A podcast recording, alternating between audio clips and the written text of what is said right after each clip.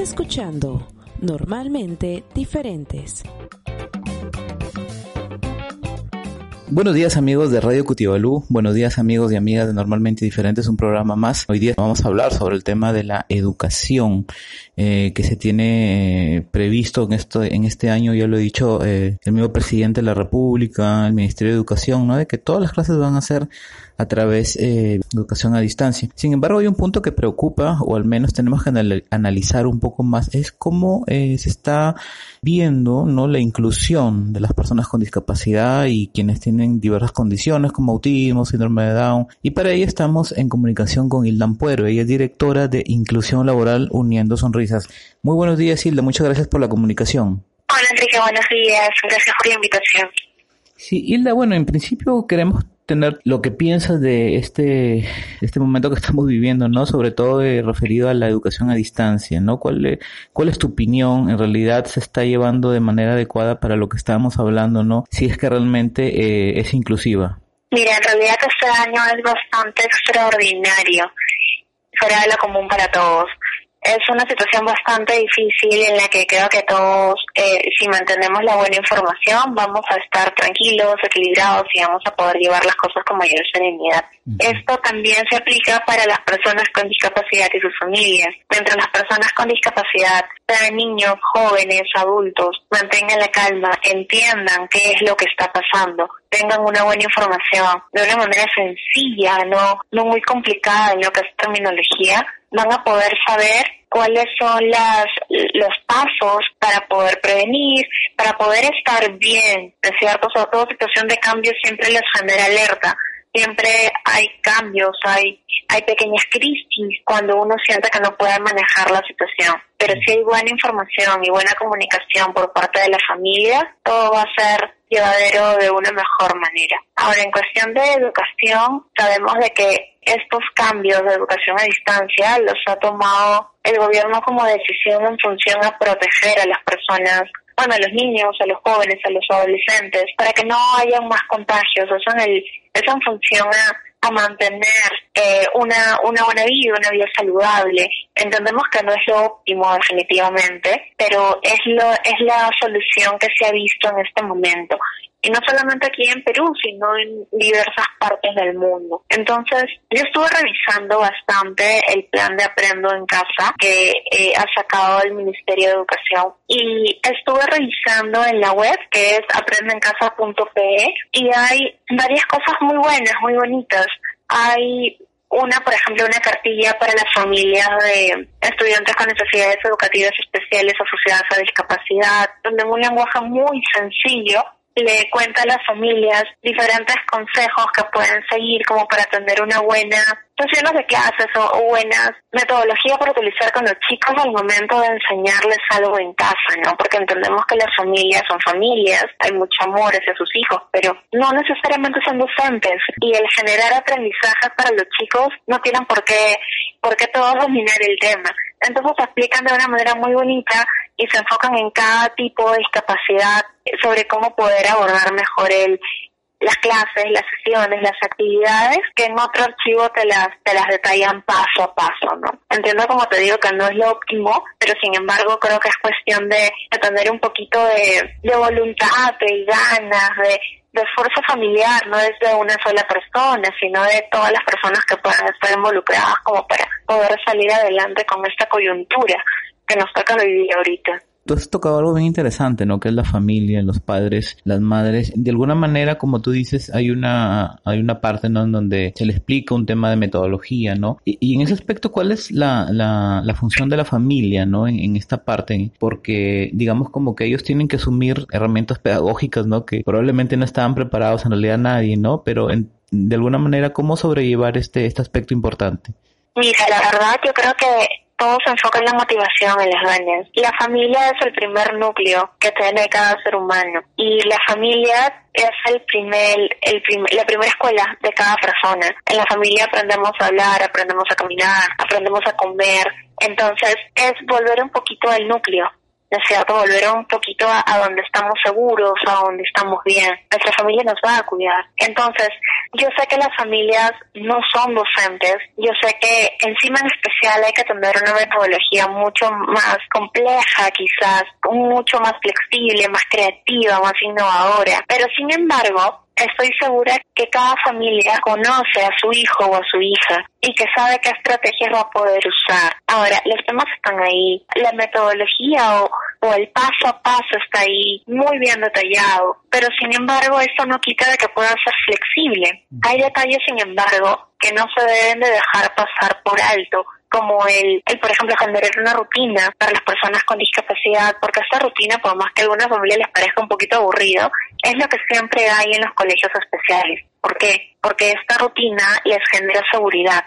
Una persona se siente segura y no tiene miedo cuando sabe qué es lo que va a pasar. Entonces, si uno le genera una rutina, por ejemplo, a las 7 por decir una hora, nos despertamos. Este, a las siete y cuarto, este, no sé, nos hacemos, de ahí a las ocho tomamos desayuno, hacemos cierta actividad, no sé, física quizás a las, a las nueve de la mañana, este, a las nueve y media se van a bañar, se cambian, a las diez ordenamos la casa, el departamento, no sé, y van sabiendo qué es lo que sigue. Y esta, este horario, este cuadro, esta rutina no tiene que ser muy específica, no tiene que ser por horas como te lo acabo de escribir, pero sin embargo sí tiene que estar a la vista de la persona para que sepa qué es lo que viene. Entonces, teniendo una estructura, un horario, es más fácil que pueda generar también estos aprendizajes, no solamente los que los que manda Minedo, sino aprendizajes en casa, desde el cuidar las arvejitas, lavar el arroz, el poner los individuales para la mesa, limpiar la mesa, el barrer, que es muy complicado. Entonces, se van generando aprendizajes naturales. Esto hace de que ya el, el niño o el adolescente empieza a mirar a su familia de una manera hasta distinta, ¿no? O como que, ¿qué está pasando? Me están enseñando, estoy aprendiendo en casa. Entonces, también como que está siendo un poco más receptivo a las sesiones o a las clases que, que está mandando ahorita el, el gobierno para que los chicos no se atrasen, ¿no? Así es. Y sobre todo que generas y trabajas la autonomía, ¿no? De, de, del niño, de la niña, del adolescente, sobre todo en el tema de la, de la educación inclusiva, ¿no? Exacto. Es muy importante que nadie deje de aprender en este periodo. Y la independencia es algo que primero tiene que aprenderlo la familia. Porque de nada sirve que en el colegio o en el en el pro trabaja en independencia y es que la familia no va a permitir que el chico elija su ropa o no va a permitir que pueda decidir qué hacer con su sueldo si es que ella trabaja, ¿es cierto? O que no le permita decidir qué programa ver. Entonces hay que, hay que empezar por la familia para que empiece a generar estos espacios de autonomía desde lo más pequeño hasta lo más importante. Y, y que genere esos espacios, no solamente una persona de la familia, sino que todos tienen que estar involucrados. De nada sirve que mamá le diga sí, que papá le diga no. Es cierto que papá le diga no, está bien, que, que no sé, pues que, que baje al patio a jugar. Y la mamá le diga no, porque se va a resfriar. Y se queda un conflicto y el chico no sabe a dónde ir. Entonces, la autonomía, la independencia es, es un derecho que todas las personas tenemos y esto implica que las personas con discapacidad también tienen el derecho a, ser autónomos e independientes y eso es algo que tienen que entender los padres desde un inicio. Eh, sin embargo, Hilda, también hay un, tema ahí que, siempre está latente ahora mismo, que se está evidenciando un poco más, es, eh, digamos, en, en los lugares, en zonas en donde probablemente sea otra la, digamos, la prioridad o las necesidades, ¿no? Que es, por ejemplo, conseguir la alimentación, ¿no? El día a día que los padres tienen que trabajar. Quizá ahí eh, se complica un poco el, el tema de, de, generar esta, esta educación o los quehaceres diarios para que los niños y las niñas sean fortalecidos en, en su autonomía, ¿no? Exacto, pero sin embargo todo es una oportunidad. Entiendo que la situación de cada familia es completamente diferente. Hay familias que viven del día a día, hay familias que están haciendo quizás home office porque mantienen sus empleos, pero están trabajando de casa. Hay de todo. Entonces, la idea es de que miremos un poquito desde lo más importante hasta lo menos importante, por decirlo así. Lo más importante es preservar la vida de nuestras familias, que cuando todo eso termine podamos empezar de cero probablemente, pero todos juntos.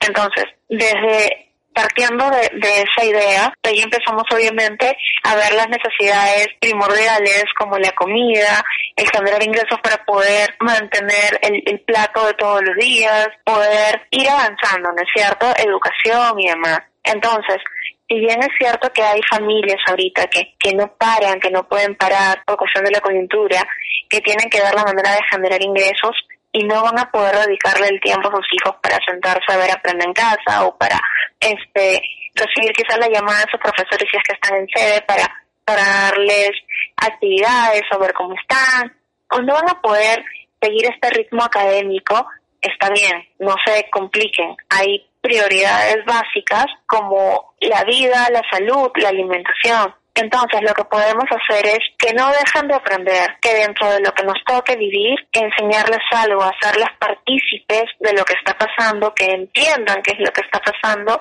y generar aprendizaje de diversas tareas o de diversas acciones que se hagan en casa. El preparar el arroz probablemente sea todos los días. Enseñarles a lavar el arroz, enseñarles cómo cortar quizás una, una zanahoria, cómo abrir el pan, cómo echar mantequilla, mermelada y no, o sea, no hay que mirar como que no están haciendo mucho porque están aprendiendo mucho. Estos son aprendizajes que les van a ayudar a la autonomía. Es algo sumamente importante para todas las personas. Entonces, si no tienen ahorita la oportunidad de seguir un, un programa académico, no hay problema. La idea es que sí, pero si no se puede, no hay problema. Hay otros aprendizajes que estoy segura que se pueden generar en este espacio también y sobre todo que no debemos olvidar ¿no? Eh, el tema volvemos a, incidir en eso no la autonomía a través del quehacer cotidiano Hilda hacemos una pausa y regresamos en normalmente diferentes Perfecto, gracias. Pero eh, yo sí me he dado el trabajo, entonces a mí lo que me revienta es que gente que no se ha dado el trabajo, no, con una gran tranquilidad, ya opine. Estás escuchando Normalmente Diferentes. Bien amigos de Radio Cotibalú, normalmente diferentes, estamos tocando el tema de la educación inclusiva respecto a es, cómo es que se está tratando en, en, este periodo de cuarentena, lo importante que es la inclusión y atender la diversidad. Estamos en conversación con Hilda Ampuero, ella es directora de inclusión laboral Uniendo Sonrisas. Hilda, de alguna manera esta estrategia Aprendo en Casa es muy interesante, ¿no? Sin embargo, a partir de mayo ya va a empezar como que a retomar y fortalecer las estrategias para atender las necesidades especiales, el, lenguaje de señas y todo ello. Eh, quizás eh, nos puedes comentar un poco más qué es lo que se debe tener en cuenta en esta estrategia.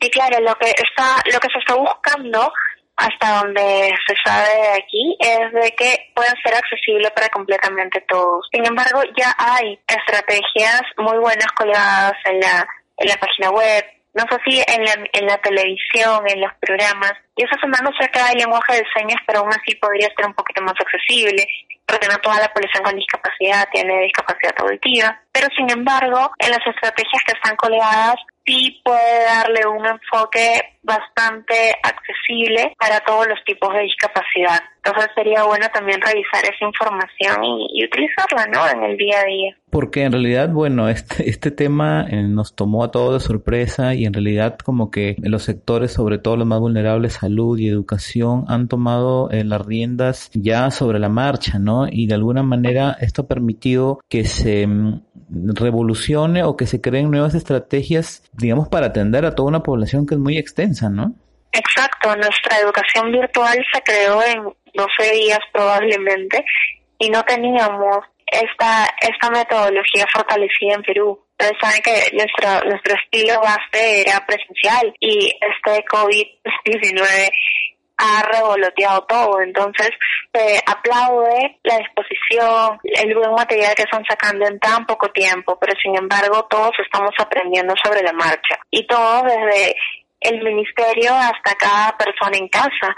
Entonces, yo creo que, que sí es cierto, aún falta, pero vamos bien. Entonces, cualquier adaptación, cualquier adicional que la familia quiera aportar, pues va muy bien. Nuestra educación especial siempre ha sido individualizada porque trabajamos siempre en función a la persona, a, a, sus habilidades, a lo que tiene que mejorar, pero siempre de una manera muy personal, muy individualizada. Entonces, las familias saben y de hecho pueden aportar muchísimo para poder desarrollar realmente estos, esa adquisición de conocimiento que van a tener en este periodo los chicos porque en realidad quienes conocen más a los eh, a los niños y las niñas son los padres, ¿no? Y en este caso, y no, no es que se está excluyendo o, criticando, es el hecho de que, por ejemplo, en niños o niñas con discapacidad o diferentes condiciones, eh, el padre y la madre permanece casi las 24 horas con, con estos niños, ¿no? Entonces, ¿crees tú que se manejen mejores estrategias o al menos eh, conozcan más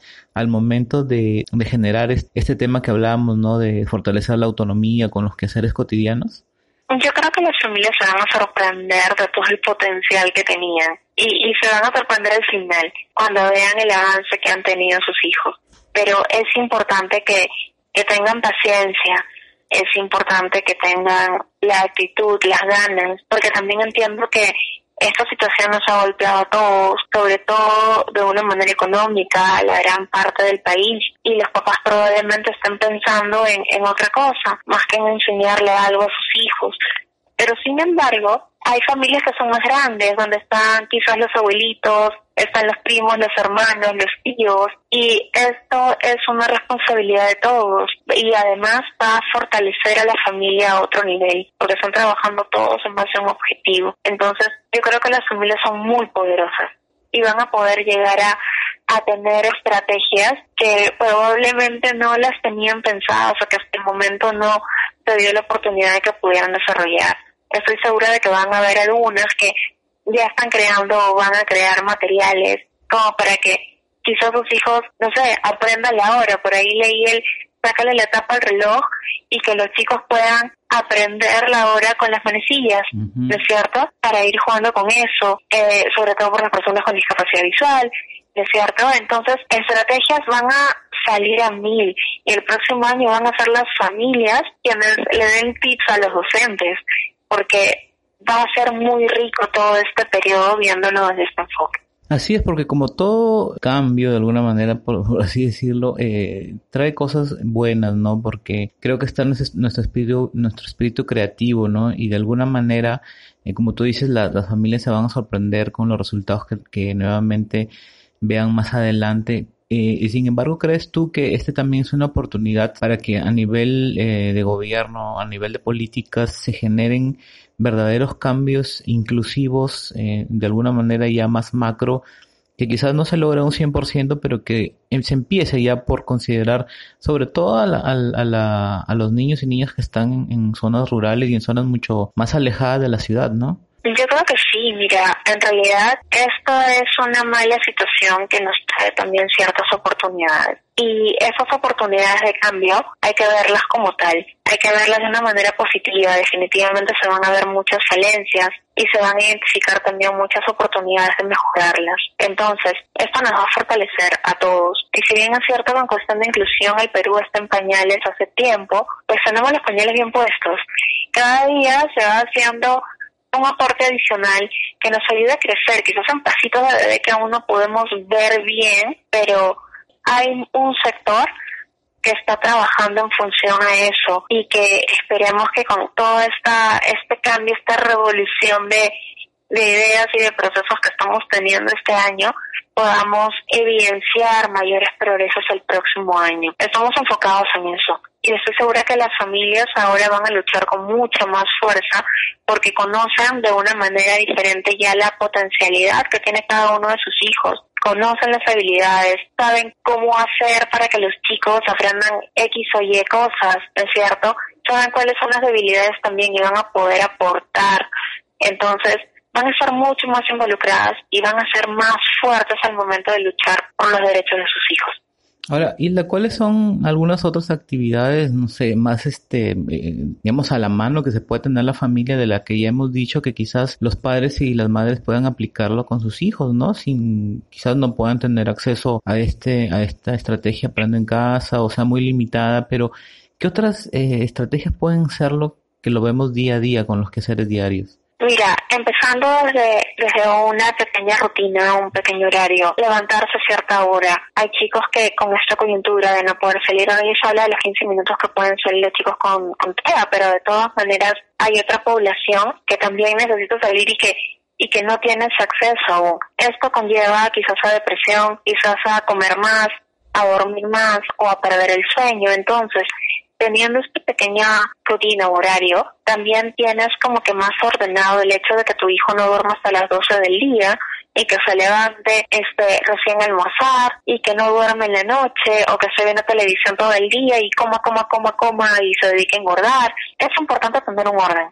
En especial, siempre es muy importante tener un orden. Si ustedes en una sesión de clase presencial empiezan con las actividades permanentes siguen con ciertas rutinas, siempre es importante. Entonces, la rutina del cómo, a qué hora exacto lo pone cada familia de acuerdo a, a la disposición diaria que maneje. Pero esta persona con discapacidad tiene que estar incluida en todo. Desde el hecho de, como te decía, de que, que puedan despertarse cierta hora, se lavan los dientes, se peinan, se cambian y se ponen a hacer una sesión de ejercicios, que no tiene que ser necesariamente ejercicios en YouTube, sino que puede ser baile, si es que no tienen internet, pueden poner música, ponerse a bailar 10, 15, 20 minutos, media hora, y que sea una actividad familiar, ¿no es cierto?, donde todos compartan un momento bonito de alegría, que se despiertan con ganas, de ahí quizás a bañarse, a cambiarse, empiezan con, bueno, vamos a, a cocinar, o vamos a tomar desayuno, que ponga la mesa, este, que abre el pan, o que pueda hacer una limonada, pueda preparar una leche con cocoa, pueda hacer un tecito, una ensalada, etcétera. Hay muchas actividades que pueden desarrollar desde casa.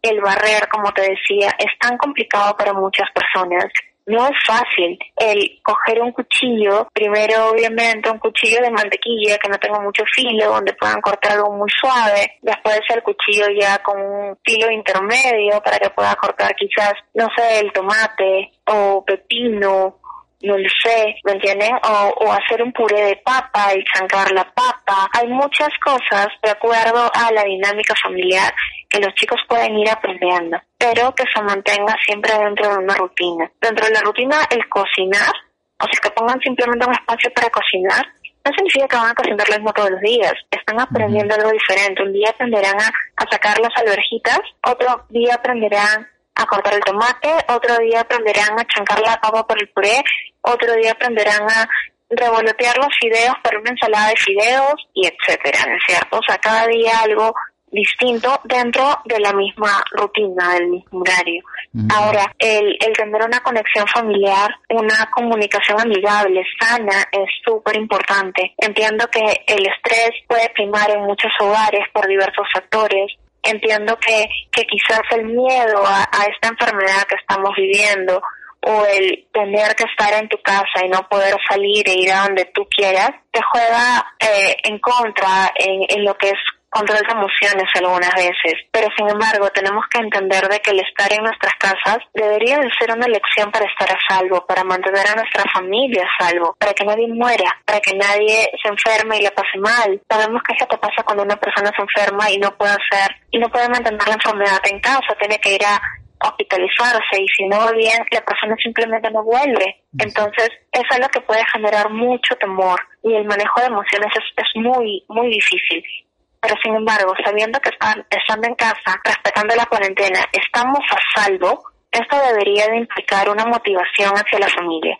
Una motivación que te inspire a hacer cambios en casa, a quizás generar algunos juegos, a generar espacios de, de amor donde la conexión familiar crezca. Entonces, esto, esta es la base para generar actividades nuevas, para poder hacer actividades en conjunto, para poder aprender unos de otros, no solamente actividades, sino aprender el cómo reacciona cada uno en ciertas circunstancias, ¿no es cierto? Y eso nos permite un aprendizaje más allá, porque eso está dentro también de las habilidades blandas que, que tienen que aprender nuestras personas con discapacidad, ¿no es cierto? El, el ver si es que está molesta esa persona porque tiene tal y tal característica, o si se está riendo, entonces está feliz, ¿no es cierto? Es, es parte del aprendizaje, el aprendizaje es continuo y es con cada detalle que pueda pasar en nuestra familia a lo largo del día, no solamente al, al crear una actividad.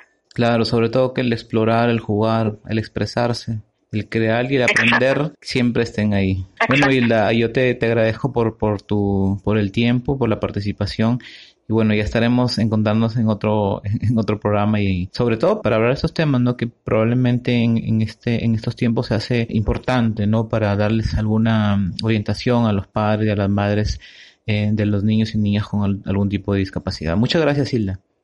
Perfecto, Enrique, muchas gracias a ustedes. Bien, amigos, hacemos una pausa y regresamos. Yo me ducho dos veces al día y me lavo las manos muy seguido. ¿En serio? Yo igual. Sí, porque eres dentista, él es un loco. Estás escuchando Normalmente Diferentes. Amigos de Normalmente Diferentes, continuamos con este interesante programa, eh, teniendo pues algunos puntos de vista, ¿no? De cómo se está desarrollando esta educación a distancia eh, por el tema de, de la cuarentena, pues por el coronavirus que estamos viviendo. Y eh, ahora eh, tenemos eh, comunicación vía telefónica con Katy Quintana, y es una madre que nos va a contar su experiencia y de alguna manera fortalecer y quizás compartir ¿no? los temores o algunas experiencias que también tengan muchas madres que nos están escuchando. Muy buenos días, Katy, muchas gracias por tu participación. ¿Qué tal, Enrique? Buenos días con todos. Yo soy Catherine Quintana, represento acá en Perú a la Fundación Síndrome Inversión Duplicación del Cromosoma 15, síndrome que mi hijo tiene, es una enfermedad rara. Y este, bueno, más allá de la experiencia que llevamos nosotros, acá en, en Piura, mi hijo fue diagnosticado como una persona de, que tiene autismo y él no habla. Eh, más allá de la de la crisis que vivimos hoy día de hoy por coronavirus, estamos tratando de, tratar de lidiar con la con la pandemia y sobre todo haciendo actividades con un niño con discapacidad severa. Katy, y cuéntanos, ¿cómo es tu experiencia respecto al tema de la educación a distancia? no Porque hemos visto que hay algunos de puntos de vista ¿no? en donde dicen que eh, no se considera mucho, puede que, tenga el, el, enfoque también inclusivo, pero cada caso es diferente, cada condición es diferente. Desde tu punto de vista, ¿cuál es tu aporte respecto a, la experiencia que tienes con la educación a distancia? Mira, yo tengo entendido que hay tres plataformas. Una es la radio, otra es la televisión y otra es la plataforma que brinda a través de una computadora, una PC, un celular. En mi caso, particularmente, este, la profesora, mi hijo pertenece a, al sede Paul Harris. Quien le hace el seguimiento y nos manda las actividades es la profesora y ella, bueno, se encarga de, de hacerle las videollamadas y todo lo demás. Pero en lo que es la plataforma que están aplicando en el para los niños con discapacidad, vemos que todavía nos falta, porque la primera semana, bueno, teníamos que ver para las personas que, que no podían ver, que no pueden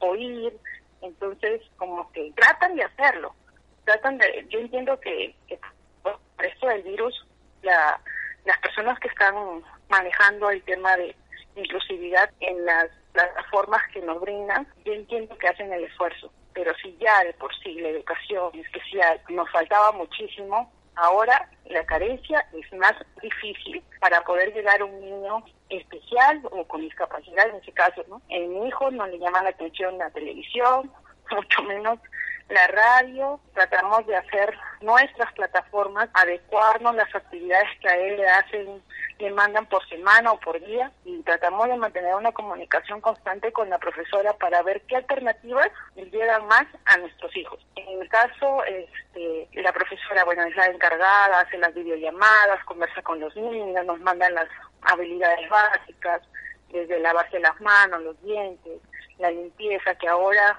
estamos a, a full limpieza pues con ellos, adecuarles más, potenciarles más lo que es el lavado de manos, explicarle a ellos el por qué el uso de mascarilla. En realidad a mí me costó porque mi hijo es sensorialmente activo, entonces una cosa puesta en la cara a él no le va, no le va, no le va a sentar, no le va a ayudar, pero sabemos que él tiene que hacerlo. Entonces imponer una regla en él bajo su espectro, o sea, sí es bastante complicado. aparte, una parte de eso, bueno, pues el ministerio, eh, si ya, como te vuelvo a repetir, nos faltaba muchísimo como profesores, orientadores físicos, ocupacionales, el lenguaje, imagínate ahora nosotros hacemos toda esa chamba prácticamente, ¿no? Y, y, en realidad es como que ustedes también forman parte de ese de ese grupo en donde también son como profesores ustedes, ¿no? Por parte de las indicaciones que, que les puedan hacer pues maestros de, de, de cada institución, de cada centro, ¿no? Claro, en realidad nosotros hacemos pues de, de, profesores, de padres, de amigos, de juegos, de terapistas. Ya nosotros prácticamente vivimos día a día lo que es una discapacidad. Vivimos día a día lo que es la carencia de materiales, de apoyo. Vivimos día a día de aprender de nuestros hijos y ver la manera cómo llegar a ellos. Es lo que nosotros muchas veces hemos pedido. Acá en Piura, lamentablemente, la educación básica especial son muy pocas las plazas que les dan a los docentes. Nos falta psicólogos, nos falta terapistas, como vuelvo a repetir, ocupacionales, nos falta terapistas de lenguaje. Nosotros prácticamente nos hemos convertido en maestros, en entender a un niño es la manera para poder llegar a ellos. Pues nosotros tenemos que cumplir un montón de roles. Ya de por sí, un niño que lleva a la escuela básica especial, recogerlo nuevamente y convertirnos en profesores porque vivimos con ellos 24/7. Más allá de su ansiedad, más allá de su, pongámosle, salud o en el tema también del alimenticio que uno se convierte en realidad en todo, nutricionista, neurólogo, psicólogo, terapista, profesor, ama de casa, hija, imagínate, es una chamba que ya nos, a nosotros particularmente, a las mamás que cuidamos a un niño con discapacidad o una persona con discapacidad, tiene multipoderes prácticamente. Y eso nosotros pedimos a las autoridades que nos den al menos las herramientas. Sabemos que el esfuerzo que está haciendo el niño, pero acá en Piura como región, absolutamente nadie, ni siquiera la SOMAPET, puedo decirlo así en, en claro y preciso porque tengo fuentes, tengo mucha información, la SOMAPET no tienen, eh, Enrique, no tienen actualizado una base de datos de las personas con discapacidad. Uh -huh. O sea, ellos no tienen, no tienen ni siquiera la idea de la cantidad de gente que tiene discapacidad severa leve moderada. Entonces, ¿de qué estamos hablando? Ya de por sí, el tema de, de coronavirus ha hecho que trabaje toda esta gente en el municipio, pero particularmente nosotros, como eh, familiares de personas con discapacidad, vemos que no llega esa ayuda que, que tanto dicen, tanto prometen, ¿no? Uh -huh. Y ni siquiera se acercan a nosotros para decirnos, este, ¿saben qué, señores? Nosotros vamos a apoyarlos. Ya de por sí, o sea, es todo un tema desde lo que viene desde municipio, desde región, hasta hablamos del Ministerio de Educación, RED, UGEL, de todo es una chamba que, que prácticamente ya de por sí estaba mal, ahora imagínate.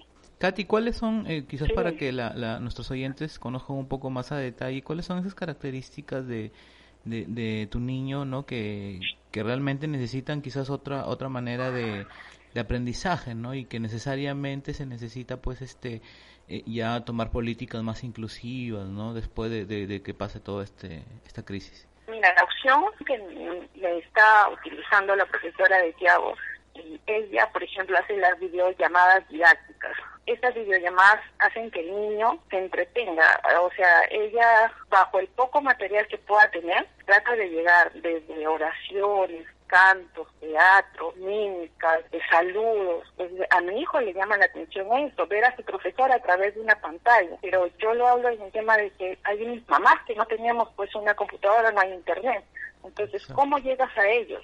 ¿No? ¿Cómo llegas a ellos? Sabemos que la tecnología no hay para todos. Viendo la situación ahorita mucho menos vamos a poder pagar un plan de internet, ¿no? Sería bueno que nos empadronen a nosotros y nos den el material que dentro de eso este eh, ayuda que está ofreciendo el Estado de las cables y todo lo demás. También consideren a las personas con discapacidad, eh, a los niños con discapacidad severa de los sedes o de los colegios este, frites o de, los, de las personas que tienen las, las personas que están en colegios inclusivos también están a llegar ese material para que la profesora también pueda hacer, hacer su clase y que haya esa interacción ¿no? En el caso de mi hijo le, llama la atención bastante lo que es la música, pero cantada por la profesora, porque ya hay una familiaridad, ya hay una presencia, ya que ya la conoce.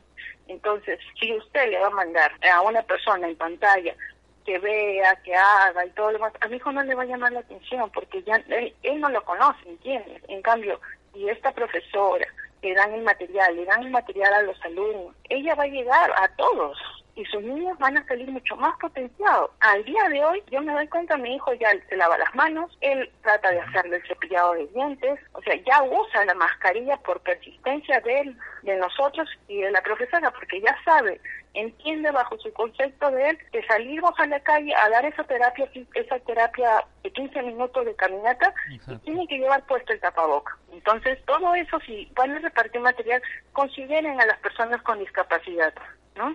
Porque a estos niños, aunque los muchas personas minimicen sus sus esfuerzos, ellos entienden muchísimo mejor la situación, sobre todo cuando mamá tiene esta preocupación o si mamá se siente mal por eh, no dejarme hacer esto. Entonces, su frustración como que la canalizan ellos y sienten también la, la necesidad de expresarlo, ¿no? En este caso, yo siento que mi hijo sí, pero lamentablemente no hay el material. Entonces, también había un requerimiento a que la SOMAPET de Piura, Castilla y 26 de octubre se acerquen a nosotros. Nosotros tenemos toda una gama de, de personas con discapacidad, familiares que tienen niños, jóvenes y adultos que tienen discapacidad y que tienen las ganas de hacer las cosas bien que tienen las ganas de, ser ayudados, ser atendidos y ser escuchados sobre todo. Sí, y sobre todo pues que tengan en cuenta de que en estos momentos de crisis cuando se pasa un tema parecido es necesario pues también atender al, a todos, ¿no? Porque en realidad pues si normalmente no se tenía muy bien este estructurado algún proyecto eh, de atención a las personas con discapacidad y diferentes condiciones, ahora menos. Bueno, Katy,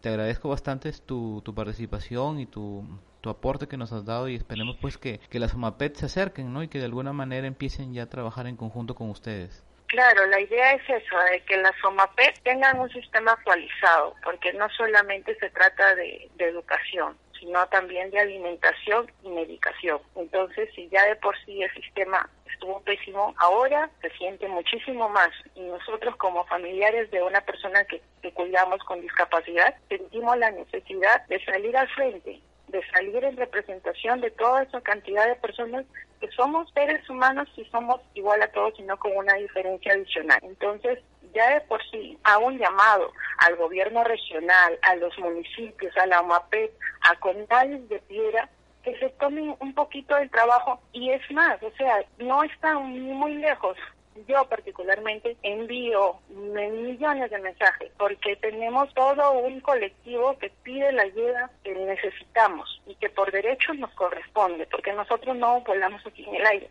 nosotros exigimos un derecho, que ya es de por sí, o sea, si el sistema de, de las personas con discapacidad ya está abandonado, imagínate ahora, necesitamos muchísimo más ayuda. Yo los invito de verdad a que nos nos tomen en cuenta como colectivo que somos, que somos personas que cuidamos a una persona con discapacidad. El colectivo yo cuido. Entonces yo hago representación de todas esas personas que nos hacen el llamado para que nos escuchen nos escuchen y que tomen en cuenta todos los requerimientos y las necesidades que ya nosotros estamos pasando día tras día, porque cada día se va menorando la ración de comida, cada día se va menorando la, la medicación, cada día se van teniendo más necesidad de cómo llegar a nuestros hijos para que ellos puedan aprender algo del día a día. Muchísimas gracias de verdad, Enrique. Yo sé el trabajo que haces con las personas con discapacidad y de verdad, ojalá que muchos más medios también se unan a nuestra lucha. Muchas gracias. Muchas gracias, Katy. Bueno, hacemos una pausa y regresamos. Perdón por el retraso. ¿Qué pasó? Nada, en realidad no quería venir. Estás escuchando Normalmente Diferentes. Continuamos amigos de Radio Cutibalú a través de Normalmente Diferentes. Ahora tenemos en línea telefónica al profesor José Menacho. Él es eh, director del Centro de Educación Básica Especial Paul Harris para que nos explique un poco cuál es su impresión respecto a este tema de educación a distancia. Muy buenos días profesor, bienvenido a Normalmente Diferentes. Buenos días Enrique, gracias por la invitación.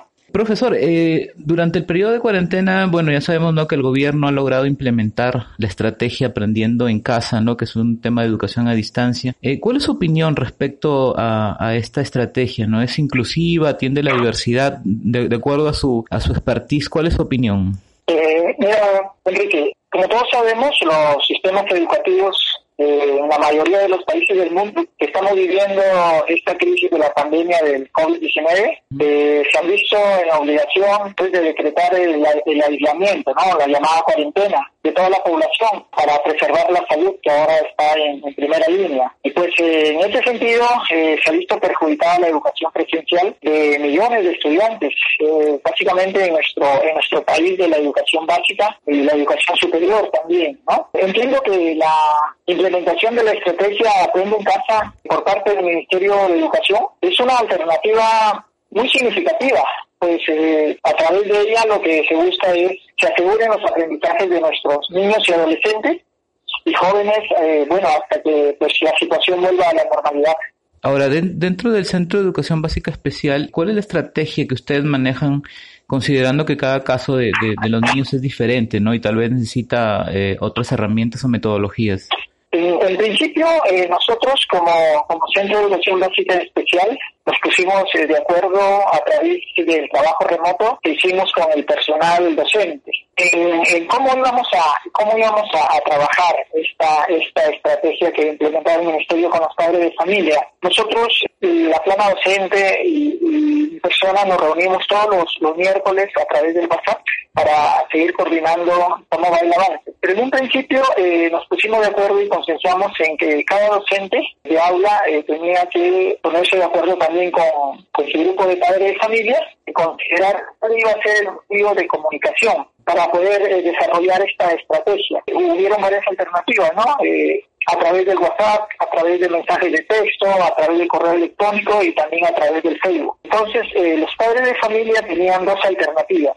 Una era que ellos podían descargar eh, directamente las actividades de la plataforma Aprende en Casa y también tenían alternativa de escuchar los audios de las sesiones de aprendizaje para educación básica especial por radio. Básicamente por Radio Consecutiva Luz que transmite eh, estas sesiones los lunes, miércoles y viernes a las once y media. Estas dos alternativas tenían los padres de familia, pero eh, si es que por alguna razón algún padre de familia no tenía la posibilidad de acceder a estas dos a cualquiera de estas dos alternativas, eh, lo que están haciendo los profesores es comunicarse con ellos, por eso es que en un principio habían consensuado por qué medio lo iban a hacer. ¿no? Entonces esta comunicación que hacen los docentes es para asegurarse pues que los padres de familia eh, reciban el apoyo, asesoramiento y seguimiento para poder eh, conocer las actividades que se están que están en la plataforma y también para asesorarlos en cómo debe ser el desarrollo de cada una de estas sesiones. Esto por parte de los profesores de aula. También tenemos nosotros un grupo de docentes que conforman el equipo SANE, que se encarga de brindar apoyo y asesoramiento a las escuelas de educación básica regular, básica alternativa y, y los otros para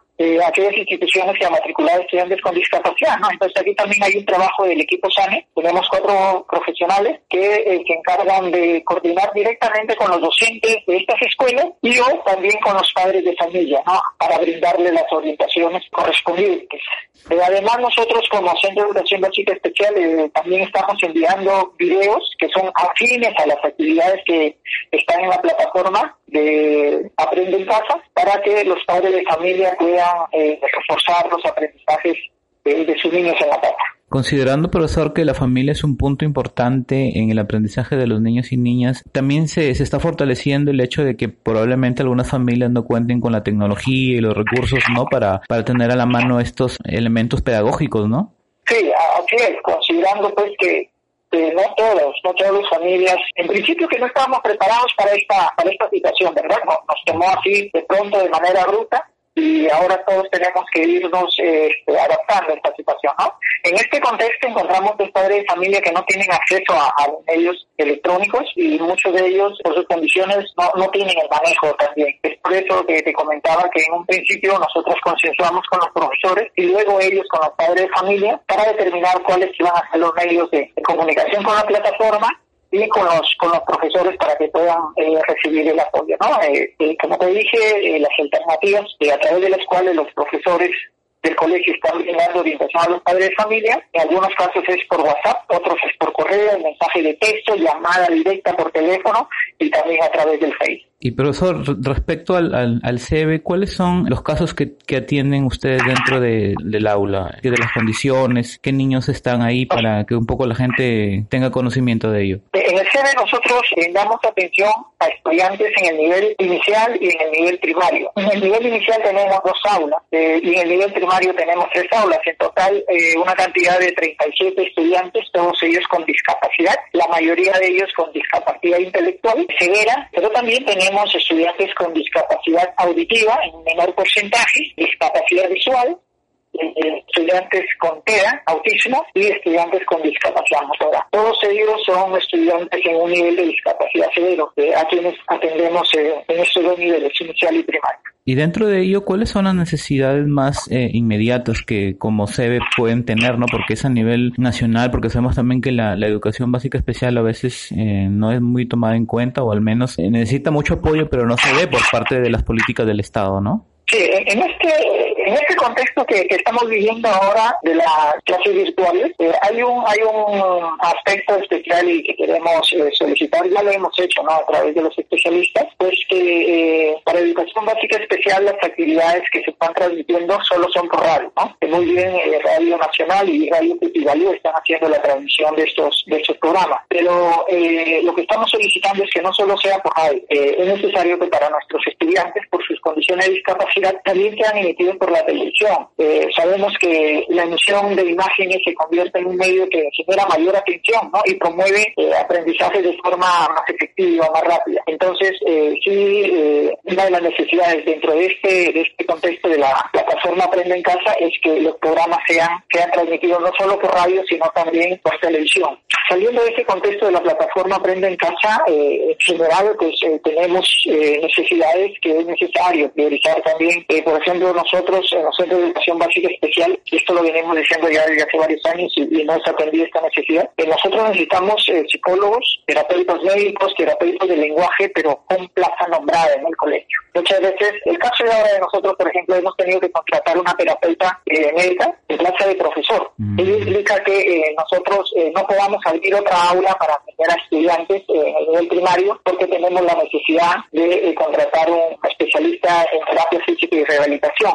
Por eso es que una de las necesidades es que los centros de educación básica especial puedan contar con profesionales eh, nombrados como psicólogos, terapeutas médicos, terapeutas de lenguaje, y, esa es una gran necesidad. Así también, otra de las necesidades es que podamos contar con auxiliares de educación. El trabajo que hacemos nosotros es con estudiantes con discapacidad severa, que necesitan una atención personalizada y, muchas veces el docente dentro del aula con seis a ocho estudiantes con discapacidad severa no se, no se abastece para su atención. Eh, por ello es que necesitamos eh, también eh, el apoyo con auxiliares de educación. Ahora, considerando, profesor, que como usted dijo en un, en un principio, no, este, este tema de, del virus nos, nos tomó de sorpresa inesperadamente. Em, luego de que pase todo esto, eh, ¿qué se debe poner a hacer los gobiernos como políticas de Estado, sobre todo para el tema de la educación inclusiva y las personas con discapacidad, considerando que la educación eh, en ese aspecto está muy eh, retrasada, ¿no? Sí, eh, hemos podido darnos cuenta ¿no? a nivel nacional y, lo reconoce el mismo presidente de la República, pues que estamos bastante atrasados, no solamente en el aspecto de salud, sino también en el tema educativo. Entonces, eh, en principio, en principio, si queremos mejorar la educación, eh, si queremos que eh, la educación vaya de mano con, con el desarrollo económico, pues es necesario que se mejore el presupuesto para el sector educación. El presupuesto actual en realidad eh, es muy bajo y por eso es que mire cómo nos encontró esta situación y ahora estamos pagando las consecuencias. Entonces, definitivamente, eh, mejorar el presupuesto del sector de educación. Eso implica que eh, debemos potenciar el recurso humano. El recurso humano eh, debe ser capacitado. Estoy hablando de los docentes, ¿no? Fortalecer sus competencias digitales en el sentido que van a poder, desarrollar habilidades en las TIC y, lógicamente, mejorar el proceso de enseñanza-aprendizaje. Vamos a tener mejores estudiantes. Y no solamente en el tema de las TIC, ¿no? sino a nivel general. Eh, potenciar el recurso humano en el sector de educación sería fundamental clave para el desarrollo de la educación. También tenemos eh, un, un aspecto que que falta bastante trabajar es el tema de sensibilización y capacitación a padres, familia y docentes eh, que están trabajando con estudiantes con discapacidad.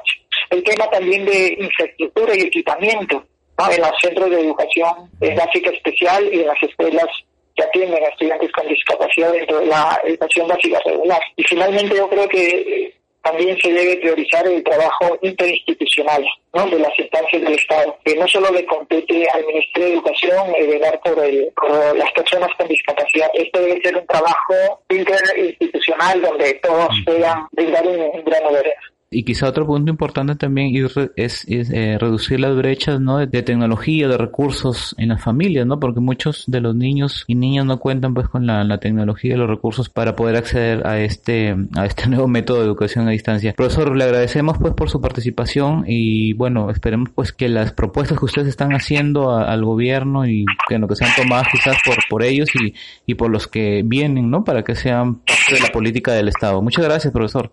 Gracias, Enrique. Bien amigos, nos encontramos el próximo domingo. Muchas gracias, muy buenos días. Estás escuchando Normalmente Diferentes.